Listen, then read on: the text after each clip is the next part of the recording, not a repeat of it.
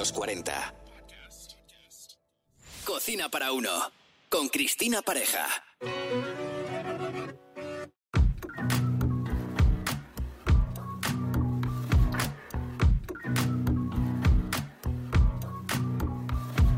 Bienvenidos al nuevo podcast de Cocina para uno. Y hoy se viste de gala para recibir a Mar Orozco, experta en formación de cocina y coach de Lorena Castell y Miki Nadal, los dos ganadores de las dos últimas ediciones de Masterchef Celebrity. Un placer, Mar, tenerte aquí. Muchísimas gracias. Muchas gracias. Un placer. Eh, me hace mucha ilusión. A mí también.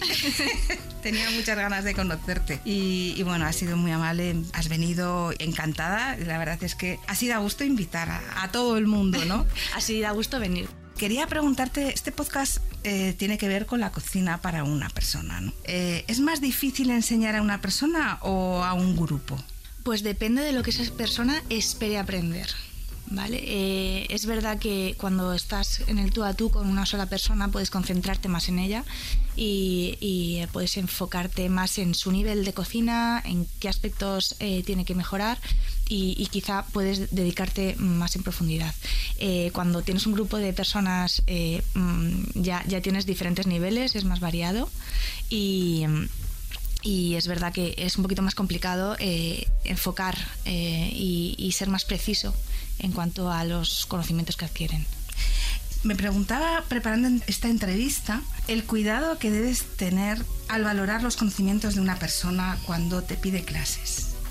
Sí, es verdad que cuando se ponen en contacto conmigo en un primer momento, yo siempre eh, les, les digo que, qué esperan, que, qué necesitan y qué quieren a- aprender.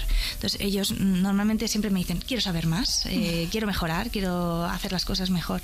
Eh, es, es necesario una primera eh, toma de contacto y verles cómo se mueven en la cocina y saber qué nivel tienen, pero viéndoles cocinar, porque al final eh, ni siquiera ellos mismos saben valorarse en principio. ¿Y, y cómo preparas una clase personalizada? ¿Qué, qué- qué es lo primero que valoras? Lo, lo primero que valoro es el, el nivel que tiene el alumno en cuanto a técnicas, sobre todo porque me parece que la base de, de la cocina eh, es la técnica, bueno, tú lo sabes por, por la formación que tenemos ambas, Eh, pero eh, trato de, de que adquieran los conocimientos de base eh, y los afiancen bien. Entonces, eh, siempre trato de preparar una, una clase particular de manera que eh, sea entretenida para ellos.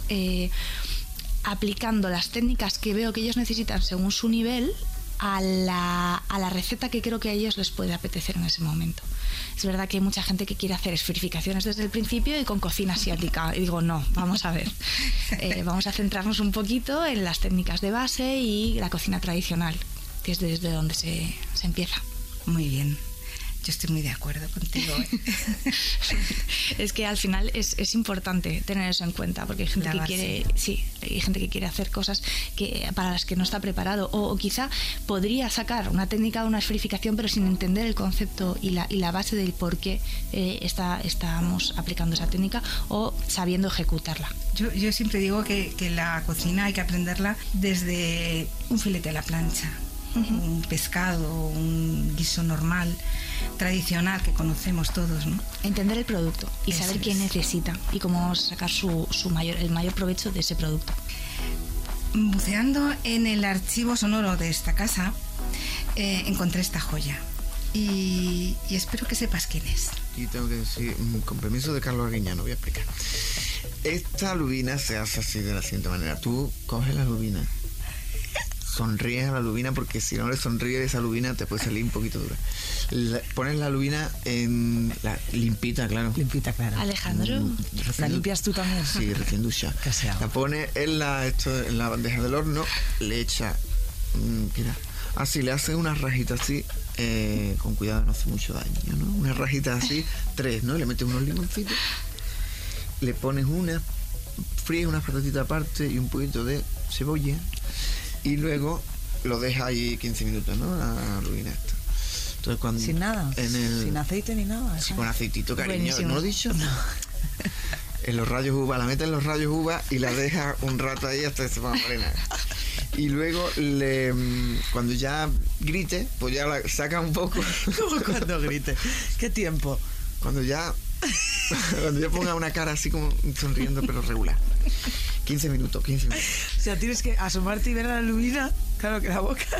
Cuando tengas sed, la lubina es cuando la tienes que sacar. Entonces le- tú le vas echando chorritos de vino de vez en cuando, pum, para darle alegría a la, esa lubina bailando, no veas, dentro, contentísima. Claro, dos chorros de vino ya. Y luego le echas la cebollita y las papitas que has frito aparte, se las pones también allí, la dejas otro ratito, la sacas y, y la tiras y te compras una hamburguesa. Y compras otra y llamas al pizza, ¿no? No, no, no. no. Entonces No. cuando llamas al En pizza. serio que me sale muy bien. Una vez me salió muy bien. ¿Le darías clases? Hombre, pero de cabeza. La verdad es que eh, soy fan absoluta de Alejandro Ya, Sanz. estuve mirando los medios Bueno. y, y vi que te lo preguntaban. Y digo, pues tengo que hacerle algún regalo. Qué ilusión, qué sorpresa. Pues, pues sí, ¿hace cuánto tiempo es de esta? esta 30 entrega? años. Madre mía. 29, 30 años. para ser exacto. Sigue con la misma voz. Sí, que cambiar el acento. Lo, lo tiene menos, menos acentuado el andaluz. Sí, pero, sí, sí, como pero bueno. en tantos sitios, pero Sí. ¿qué te parece? Pues Te- fantástico, Te gusta, ¿no? ¿Y fantástico. le darías clases? Sí. ¿Y el nivel? Supongo que habrá mejorado. Estoy Eh, segura pues- porque le gusta la cocina mucho. Eso, eso tengo entendido, Le que le gusta. la cocina y que le pega bien a los arroces y sí, sí, así que pues me adaptaría a su nivel y a lo que él necesite. sí, sí, sí.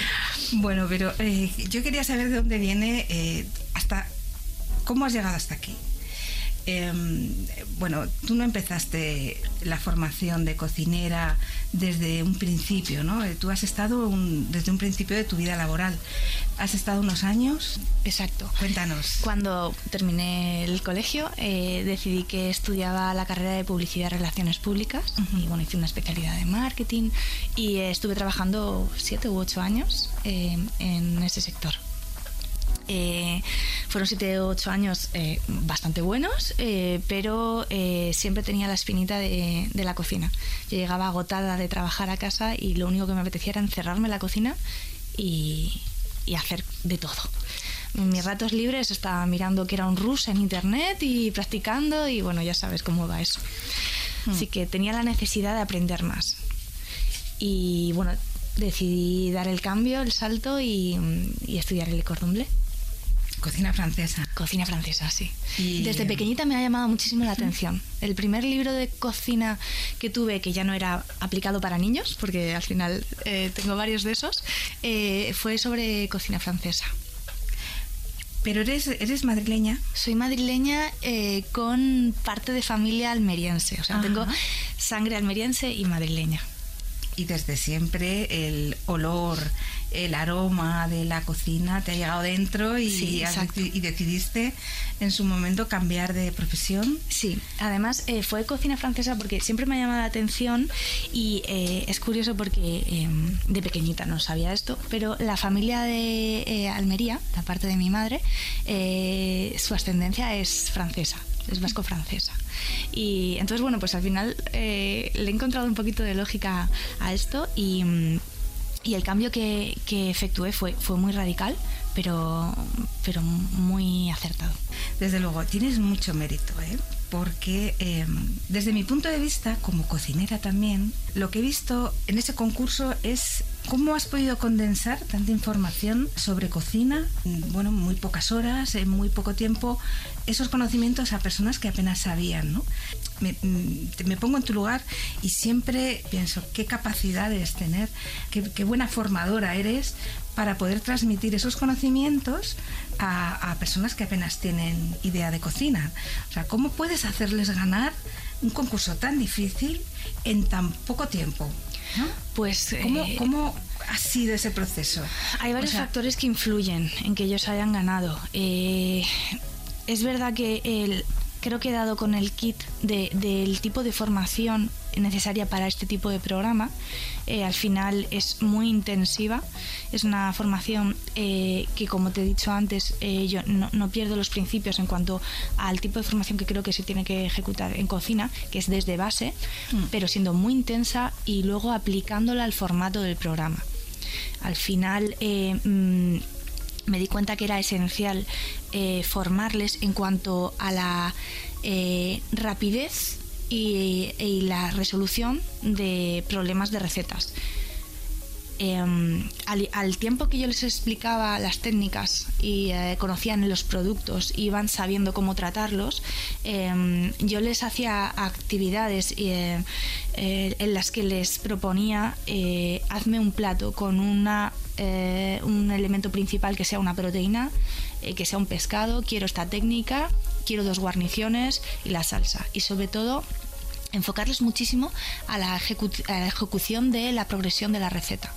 Eh, el, el que supieran la necesidad de eh, tiempo apremia y eh, tengo que enfocar los trabajos eh, desde un principio sabiendo qué pasos voy a necesitar en cada una de las elaboraciones y en qué tiempos los tengo que hacer y qué va primero, qué va después, para que prioricen y todo el tiempo en el que tienen que ejecutar una prueba de cocina en Masterchef eh, sea aprovechado al máximo y eh, aplicando las técnicas adecuadas a cada producto.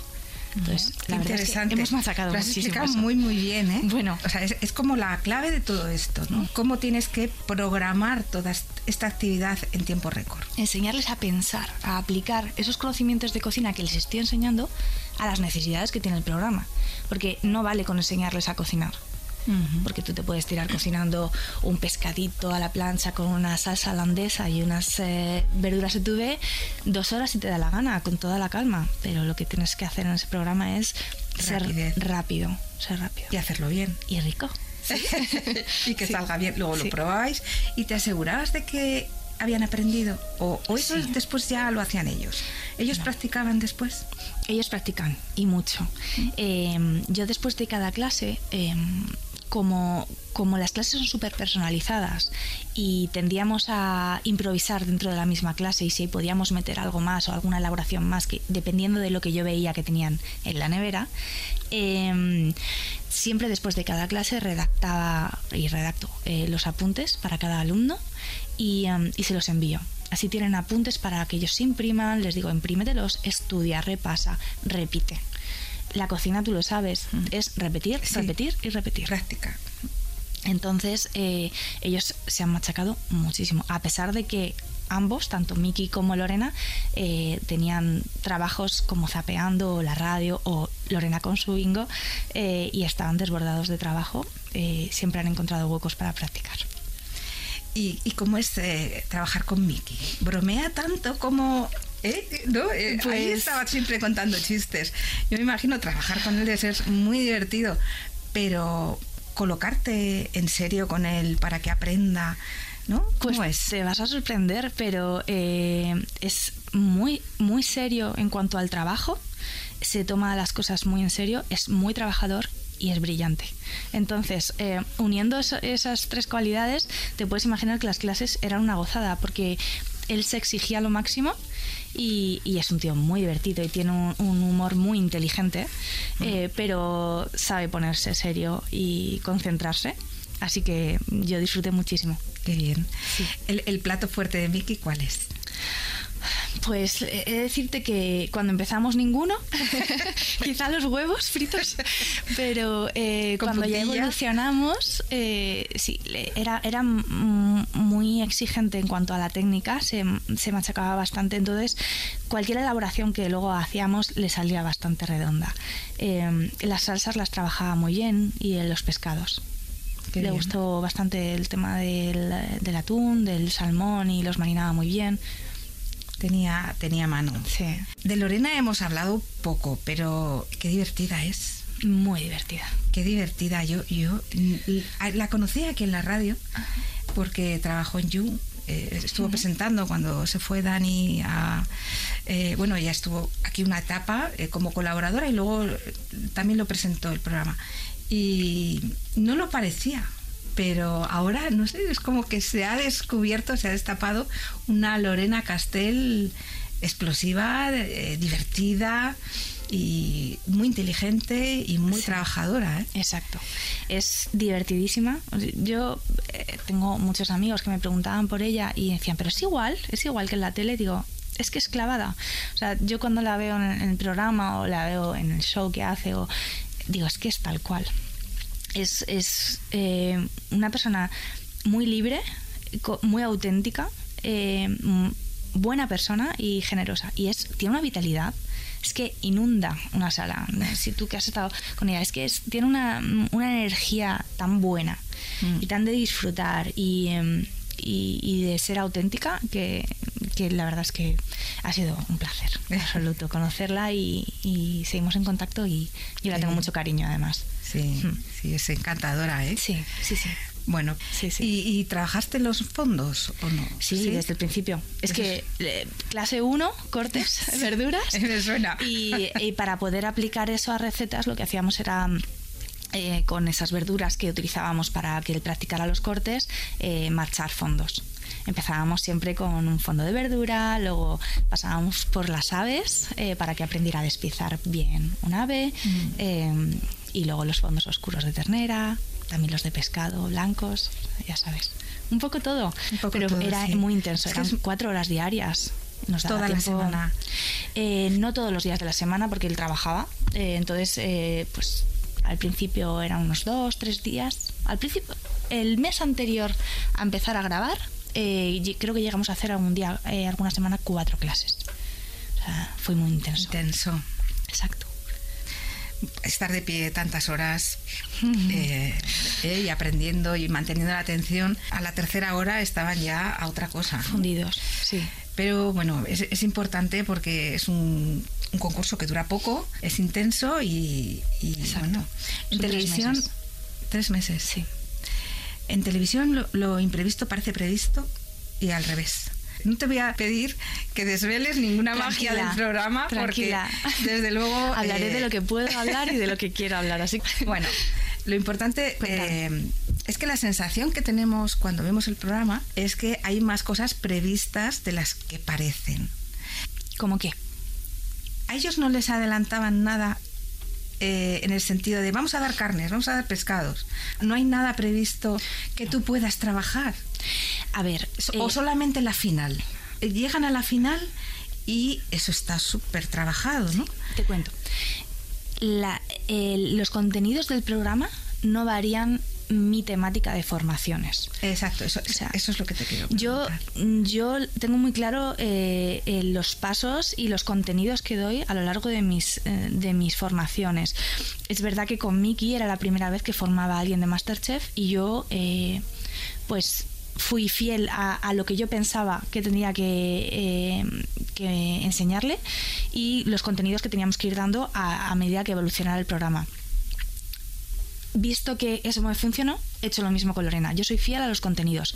Es cierto que ellos eh, reciben pequeñas formaciones al, al finalizar una de las grabaciones eh, semanales y les dan pues una formación express eh, en cuanto a cortes de pescados, eh, guisos, etcétera, etcétera, arroces. Entonces, eh, creo que eso es necesario y que el programa lo hace fenomenal porque al final no todos tienen la posibilidad, tanto en tiempo como en cualquier otro aspecto, de recibir formación y es necesario. Igual que Masterchef forma a, a los de las ediciones que no son de celebrities Sí. y les dan clases diarias, etcétera. eh, creo que es necesario también para los celebrities. Me parece justo. Sí. Entonces, claro, mm, eh, una vez les han dado formaciones, eh, pues es lógico pensar, "Jo, me están enseñando cómo despiezar un pollo. Lo mismo la semana que viene, mm, a lo mejor caen aves. Yo como formadora lo haría. Y te van diciendo por delante Me que dicen, te hoy están hemos dado en clase esto, dando". pero es que me ha pasado muchas veces que les han enseñado algo y la semana siguiente no ha caído. Entonces, Vale. no, no o te sea, que lo puedes imprevisto fiar. es imprevisto. Exacto. Que la televisión es así. Y la sensación que tenemos es justo al contrario. Aunque al final parece que lo que está previsto es lo más imprevisto en la tele, pero mejor de tu mano imposible. ¿no? Sí. ¿Cómo se prepara una final de Masterchef? Creo que esa pregunta siempre me ha venido a la cabeza cuando veo eh, que, que personas que saben poco de cocina en tiempo récord y de repente se hacen un menú espectacular en cuestión de dos horas. ¿Cómo se prepara una final? Pues eh, he de decirte que tanto Miki como Lorena eh, han preparado su final y su menú final con estrellas Michelin. porque normalmente es lo que suelen hacer. Entonces, el, el programa les recomienda a algunos chefs eh, o por ejemplo, Miki en su caso tenía eh, amistad con David Muñoz, que es un genio absoluto, y, diseñaron menús eh, de alta cocina eh, que les podían eh, enseñar y, y, que les podían eh, trabajar eh, dentro de sus restaurantes con unos mm, eh, con unas em, Productos, bueno. con unos medios y unos Ah, unos productos eh, de alta cocina. Eh, en, ellos en sus casas no disponen del material necesario ni, ni del producto en muchas en muchas ocasiones em, para hacer elaboraciones tan complejas como las que hacen en el programa es una semana, semana y media de formación intensiva. Ten en cuenta que ellos eh, no saben hasta días antes que son finalistas. No. No, entonces, claro, eh, eh, se van preparando y tienen en mente el menú y van trabajándolo, pero hasta el último momento no, no saben que van a ir a la final. Así que trabajan como, como bestias. La verdad que Dedican- tienen muchísimo mérito. Yo estoy muy orgullosa de ellos. Sí, Y- bueno, nosotros de ti. Eh, he de decir que, que cuando escuchas mm, comentarios acerca de, ah, es un programa, es todo falso, está todo pensado, Es lo que te decía, tengo Que- decir súper alto que, que no es así, que trabajan muchísimo y que tienen mucho mérito, que no hay que quitárselo. Claro que sí. Eh, bueno, pues eh, la sensación que tenemos de eh, que todo es previsto, no. No, todo está improvisado y hay más verdad de la que parece en un reality, ¿no? Los realities son lo que son, pero yo creo que están mal llamados. A ver, es un programa de, de televisión, siempre hay que tenerlo en cuenta y, y obviamente hay cosas que están medidas porque, porque están haciendo un show. Eh, tienen, tienen que entretener a la gente, obviamente, eh, pero en cuanto a la evolución de ellos en el programa depende de ellos, de su trabajo. O sea, te aseguro que si no trabajan y no estudian, No, no eh, ganan. No. No ganan, qué casualidad que hayas formado a los dos ganadores. ¿no? Bueno, es que han trabajado mucho, es verdad. Claro. Yo también soy bastante. Y tú has sido, eh, tú has estado con tu formación y tu perseverancia, has llegado a conseguir que mm, dos personas, es verdad que tenían mucho carisma, los dos. Eh, de todos los concursantes, no lo sé si hubiera podido ganar otro, pero desde luego ellos dos tenían mucho carisma y bueno, también fue un eh, co-ganador con, Con Juanma, Juanma, ¿no? con Juanma Castaño, sí. Claro, y todos los ganadores de, de todos los programas, su- supongo que, que se lo han ganado. Conozco. Yo he visto su cansancio y he visto mm, muchas veces su, su, su agotamiento físico. Sí. Eh, es, es, es duro formarse en un tiempo tan, tan express y, y con esos resultados buenos. Son, al final ten en cuenta que son eh, personas que tienen mucho éxito en su trabajo, pero es que el éxito no viene solo. Son trabajadores eh, a unos niveles, curran muchísimo y, y eso es de valorar. Tiene premio. Mm. Y, y bueno, tu, tu vida profesional se desarrolla justo siendo pues una chef privada. Cuéntame un poco esa faceta de ti. Pues eh, bueno, eh, cuando salí de la escuela eh, me dediqué a pasar por varias ramas eh, para conocer un poquito el mercado laboral que, me esperaba y a, qué, qué opciones podía optar. Trabajé en restaurante, en hotel, en caterings y, y eh, empecé a compaginar eh, el mundo del catering y del restaurante cuando podía, con pequeños servicios a domicilio, eh, y vi que me encantaba. Con lo cual decidí desarrollar esa rama de negocio. Al principio hacía muchísimos servicios de comidas y de cenas, eh, y de celebraciones de hasta 40, que me metían unos líos, pero salían fenomenal al final. Y, y me di cuenta de que la gente eh, entraba muchísimo a la cocina a preguntarme. ¿Y esto cómo lo haces? Ay, me puedo quedar viéndolo. A la gente le encanta. Y al, fi- al final, eh, yo creo que eh, por nuestra naturaleza queremos comer bien y queremos alimentarnos bien y disfrutar de la comida. Hay poca gente que conozco que no le guste comer. Y, y entonces eh, decidí enfocarme a dar clases particulares, que es lo que ahora mismo eh, mm, desarrollo más junto con los team buildings, que son clases para grupos Fabulosas. de empresas, bueno, es divertidísimas. Sí, yo veo Sí. las fotos en tu Instagram, eh, que es Mar Orozco, ¿no? Mar Orozco Chef. Y tienes una página también donde aparecen esos, eh, esos encuentros y esos grupos y donde se te puede llamar para pedirte tus servicios, ¿no? Sí, Que las empresas es se ponen en contacto conmigo y, y ya me dicen un poquito qué están buscando, eh, si necesitan hacer unión de grupo y eh, unir varios departamentos eh, que no tienen mucha relación entre sí y quieren que funcionen mejor. Eso es muy buena idea. sí, sí, funcionan fenomenal. La gente se distrae, se lo pasa pipa y aprende truquitos de cocina. Qué bien. Sí. Bueno, pues eh, Mar, de verdad ha sido un verdadero placer. Muchas gracias. Estamos deseando eh, volver a verte y bueno, también tenía que preguntarte otra cosa que igual lo dejamos para otro programa. La elaboración del Wellington. Ah, pues mira, podemos hacer un especial de Wellington. Yo creo que trabajaste mucho el Wellington en Sí. las navidades pasadas. Y estas navidades, También. lo que pasa es que, eh, bueno, las navidades pasadas hacía Wellington a domicilio Eso para los es. días eh, clave navideños. Eso es. Y este año eh, No has podido. he tenido que he tenido que prescindir de ese servicio, pero mi intención es el año que viene hacerlo y a un nivel eh, más grande. Así que Sí. cuando quieras, lo que sí que doy mucho en esta etapa son clases de Wellington. La gente me contrataba para, para es poder que es dar una clase. receta. Yo lo, lo estuve haciendo hace poco que, bueno, me acordé de ti, digo, a ver la temperatura cómo era. Le- lo dejé un pelín crudo. Ah, no lo marqué bien, entonces, claro, luego no se hace. Se hace el hojaldre y se queda crudo por dentro, entonces, bueno, Hay ya que sellarlo muy bien. hay que sellarlo. Todo esto me lo escribo y cuando vuelva a coger la receta, pues ya me acuerdo de este error que tuve, tal. Claro. Entonces está muy bien eh, escribirlo todo, ¿verdad? Sí. Es clave. Cuando estás haciendo alguna receta y, y ves que cometes algún tipo de error, eh, rectificar. Eh, es verdad que yo soy mucho de visual y de lo guardo todo en la cabeza, pero recomiendo muchas veces escribir. Mm. Y una, una pregunta que seguramente tienes respuesta. Yo no sé si tienes a alguien ya contratado para o te han contratado para otro programa, otra Pues- eh, edición de Masterchef. A ¿Te ver. han, te han llamado? Todavía no, porque todavía no han cerrado casting. Es verdad que suelen cerrar casting eh, aproximadamente un mes, por lo que yo tengo entendido por Miki y Lorena. Eh, un mes antes de, empezar a grabar, aproximadamente es cuando ya está como todo el mundo seguro y hasta entonces no se ponen en contacto conmigo. Igualmente, una vez dado ese caso, yo eh, suelo mantener discreción hasta que ellos me dan el ok de poder de decir eh, que estoy formando a alguno de ellos.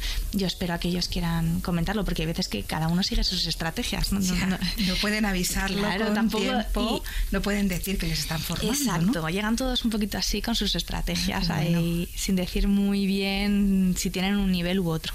Entonces, Claro, muy eh, calladitos. En cuanto te nombren, Ya lo van a decir, este es ganador. Bueno, a ver, a ver. Yo espero que sí. Bueno. Seguiré en, mi línea de formación y Qué confiando en, en mi sistema y, y a trabajar. Eso es estupendo.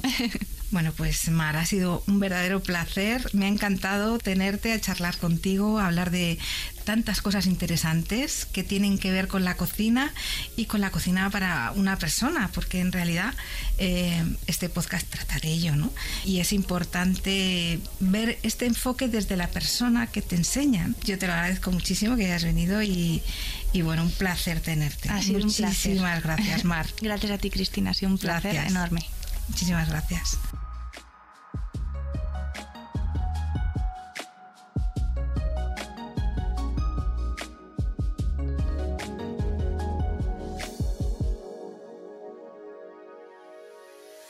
Cocina para uno. Con Cristina Pareja. Suscríbete a nuestro podcast y descubre más programas y contenido exclusivo accediendo a los 40 podcast en los40.com y la app de los 40. Los 40.